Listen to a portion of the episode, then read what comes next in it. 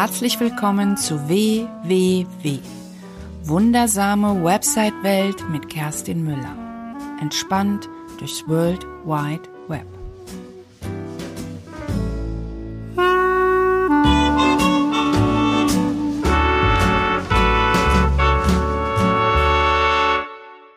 Ich grüße dich zu einer neuen Episode, heute mit dem Thema Besucherstatistiken und wie du auf deiner Webseite rausfindest, woher die Leute kommen, was sie machen, äh, wo sie bleiben, wann sie abspringen und all diese Geschichten und das in den Zeiten der DSGVO.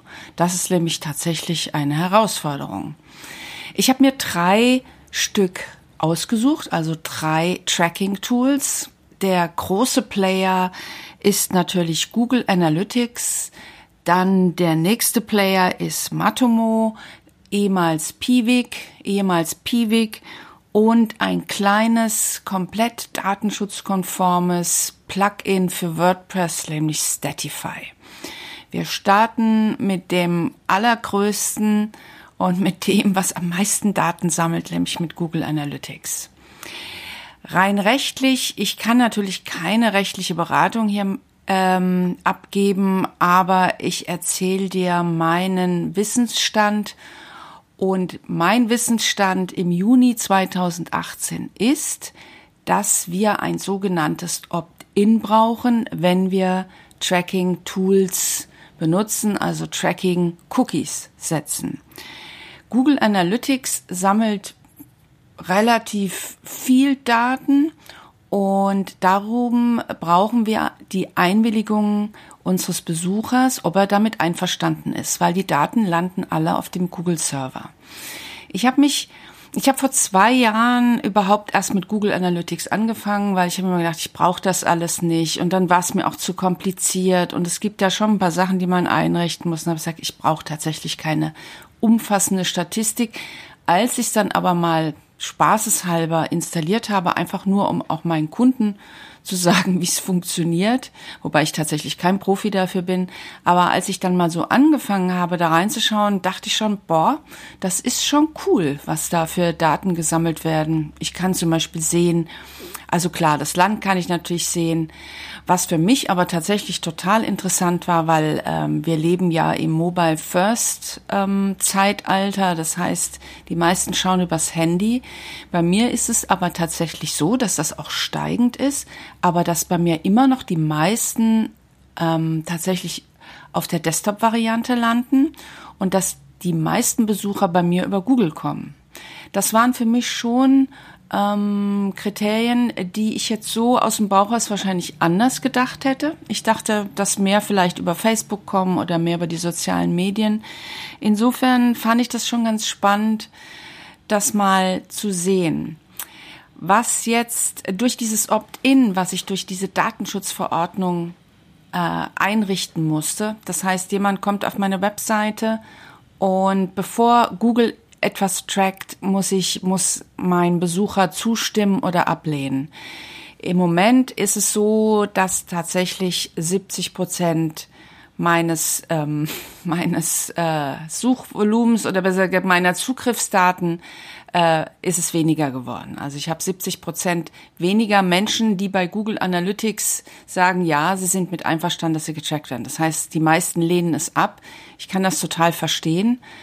Ähm, ich mache das übrigens auch, weil warum sollte ich, wenn ich einfach nur eine Information brauche, äh, mich tracken lassen? Das ist leider so und ich habe auch damit gerechnet. Das heißt, dass im Moment meine Zahlen nicht wirklich repräsentativ sind, aber ich habe die Zahlen von vor zwei Jahren. Ich vermute, dass sich das vielleicht ein bisschen entspannt, dass wir über kurz oder lang das vielleicht gar nicht so wirklich wahrnehmen. Vielleicht gibt's auch noch mal eine Auflockerung dazu, dass es doch ein Opt-out, also dass, dass man getrackt wird und dass es reicht, dem zu widersprechen.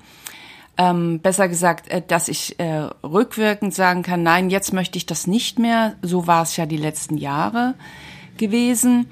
Und ähm, insofern, äh, ja, musst du selbst entscheiden, ob du das machst oder nicht. Ich gehe jetzt einfach mal drauf ein und sag dir, was du alles machen musst, damit es überhaupt datenschutzkonform ist. Also, als das erste, was du machen musst, Du musst dich natürlich anmelden bei Google Analytics und du musst dort unter Verwaltung und Kontoeinstellungen einen Zusatz, einen Auftragsverarbeitungsvertrag abschließen, weil Google für dich Auftragsverarbeiter ist. Das heißt, sie sammeln in deinem Namen Daten. Deswegen musst du diesen Vertrag abschließen. Du musst deine IP-Adresse anonymisieren. Das heißt, du musst der Analytics-Code, den du auf deiner Webseite einbaust, muss so eingebaut sein, dass die IP-Adresse anonymisiert ist. Wie das geht, da gibt's wirklich viele, viele Tutorials. Da Google selbst liefert da auch. Es ist nicht trivial, du musst dich halt ein bisschen damit auseinandersetzen, wenn du jetzt erst damit startest. Das nächste, was du machen musst, du musst die Benutzer-ID abschalten. Denn diese User, äh, nee, nicht die Benutzer-ID, sondern die User-ID. Die User-ID erlaubt es ähm, Google-Nutzern noch effektiver zu tracken. Das geht im Moment so nicht nach der jetzigen Rechtsprechung. Deswegen kannst du das unter Verwaltung und Property-Einstellungen und Tracking-Informationen, die User-ID auf ausschalten. Das ist im Moment die Empfehlung von den Anwälten. Was du auch noch machen solltest, sind die sogenannten äh, Audiences. Das gibt es ja auch bei Facebook, die Custom Audience.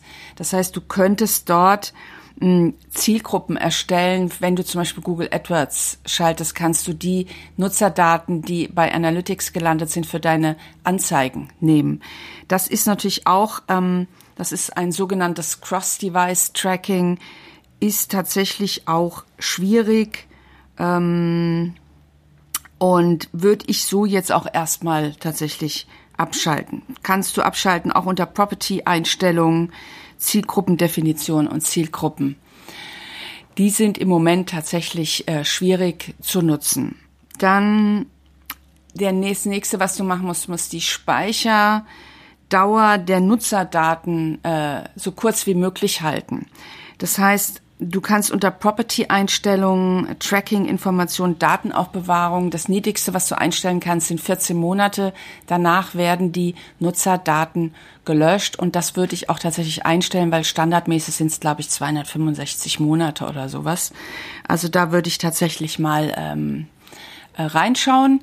Und natürlich musst du in deiner Datenschutzerklärung ähm, die eine Menge Sachen schreiben. Da gibt's äh, ganz viele Sachen in den Generatoren auch, äh, dass du, musst darauf hinweisen, dass du Google Analytics nutzt und musst dort auch ein Opt-out anbieten.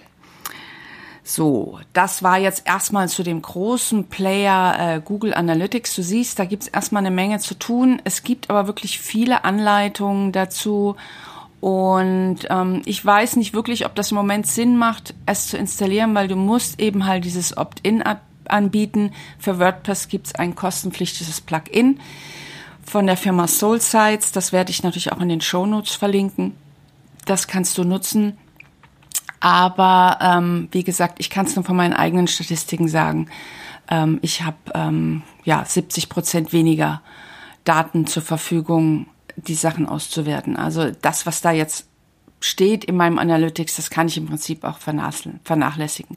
Es ist jetzt für mich nicht so dramatisch, weil ich Zahlen der letzten zwei Jahre habe und ich denke mal, dass sich da jetzt nicht nennenswert und großartig da was ändert. Und jetzt schauen wir mal, wir müssen einfach, bleib einfach äh, informiert, schau immer mal, was sich tut bei der DSGVO. Dann kommt ja auch 2019, 2020 das E-Privacy Shield, ist ja auch noch nicht wirklich äh, durch ähm, gewinkt und mal schauen, was da einfach noch passiert. Also ich könnte mir vorstellen, dass, dass da vielleicht noch irgendwas geändert wird.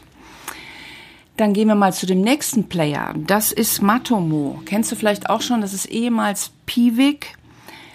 Das hat ähm, zwei Varianten. Man kann es eben in der Cloud hosten, also im Prinzip ähnlich wie dann bei Google Analytics. Das ist quasi fremd installiert wird, aber du kannst es auch auf deinem eigenen Server installieren. Und das hat natürlich enorme Vorteile, weil du keinen Auftragsverarbeitungsvertrag brauchst. Den brauchst du, den hast du ja schon abgeschlossen mit deinem Provider. Also davon gehe ich aus, weil dein Provider ist Auftragsverarbeiter für dich. Das heißt, mit dem solltest du eh einen abgeschlossen haben und dann hast du das auf deinem eigenen Server liegen. Das heißt, du verwaltest diese Tracking Cookies selbst, bist also erstmal, was das angeht, ein bisschen safer. Aber auch dort musst du die IP-Adresse anonymisieren, weil eine IP-Adresse sind personenbezogene Daten. Das heißt, die solltest du anonymisieren.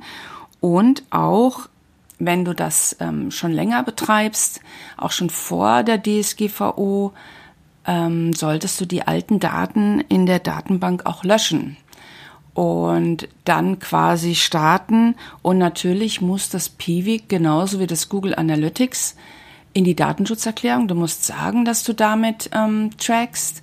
Und auch das Matomo braucht natürlich die Zustimmung deines Besuchers. Das heißt, auch da musst du dir die Einwilligung einholen, dass du überhaupt tracken darfst, auch wenn du anonymisierst Tracks. Also das ist im Prinzip das Gleiche, nur dass es eben auf deinem Server ist und du so ein bisschen, ähm, dass die Daten nicht nach Amerika gehen, wenn du nicht die Cloud-Lösung nutzt. Genau. Was beide vereint, ist das Opt-in und das Opt-out und dass es in die Datenschutzerklärung muss.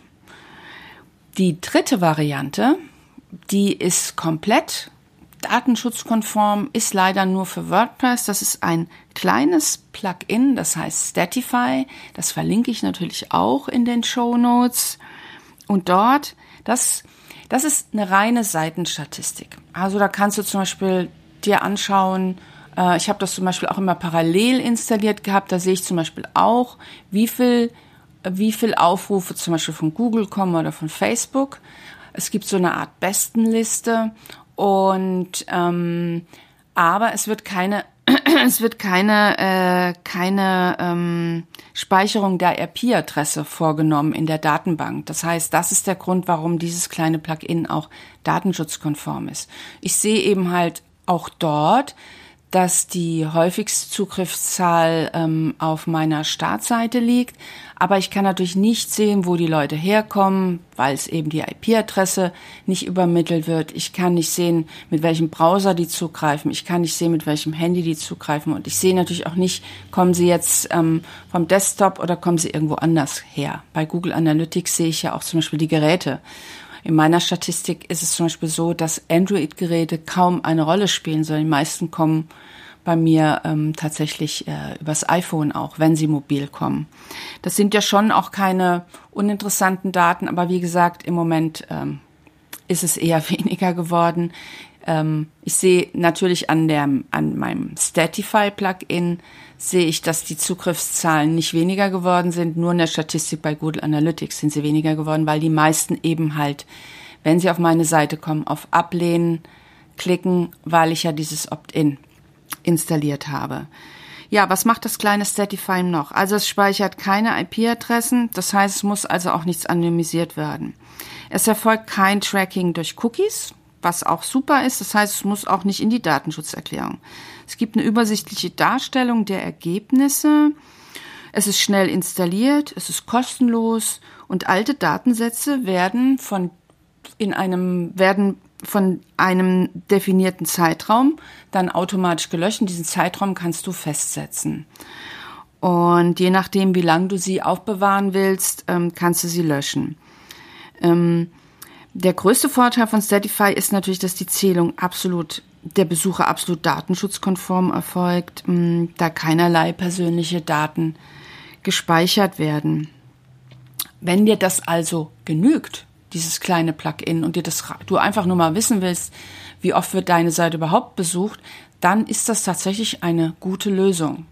Wenn du tiefer reingehen willst, kommst du an den großen Playern aller Voraussicht nach nicht vorbei. Wie gesagt, die Rechtslage ist nicht ganz eindeutig und ähm, ja, durchaus schwierig. Und ich kann dir nur den Tipp geben, informier dich, bleib informiert, geh auf einschlägige Folgeanwälten und schau, was sie dazu sagen. Ich glaube, dass da in den nächsten zwei Jahren sehr viel passieren wird. Weil es ist natürlich ganz klar, wenn wir Google Analytics nicht mehr so nutzen können wie vorher und die unsere Besucher auf Ablehnen klicken, dann wird es natürlich auch schwierig mit Online-Marketing, mit Verkaufen und ja, diesem der Auslieferung von relevanten Content. Es geht sogar so weit, dass man fast vermuten kann, dass wenn dieses, wenn das weiter so bleibt, wie es ist mit dem Opt-in, dass die Menschen wieder mehr Spam bekommen, weil natürlich die gezielte Auslieferung gar nicht mehr möglich ist, weil wir gar nicht mehr exakt auf unsere Besucherbedürfnisse überhaupt unsere Sachen zuschneiden können. Aber das ist natürlich, das weiß natürlich keiner so wirklich genau, wo es hingeht. Wir können auf jeden Fall gespannt bleiben und ich freue mich, dass du mir zugehört hast. Wenn du noch Fragen dazu hast, dann melde dich gerne, schreib mir gerne eine E-Mail an assistenz@müller-macht-web.de und wenn dir mein Podcast gefällt, dann empfehle mich sehr gerne weiter. Da freue ich mich total und natürlich freue ich mich auch über eine Bewertung auf iTunes. Wie man auf iTunes bewerbt, findest du auf meiner Podcast-Webseite unter www.wundersame-website-welt.de. Dort habe ich genau aufgeschrieben, wie du in iTunes eine Bewertung abgeben kannst. Da freue ich mich sehr, damit auch andere davon profitieren. Und das war's für heute. Ich wünsche dir eine schöne Zeit. Bis bald, deine Kerstin.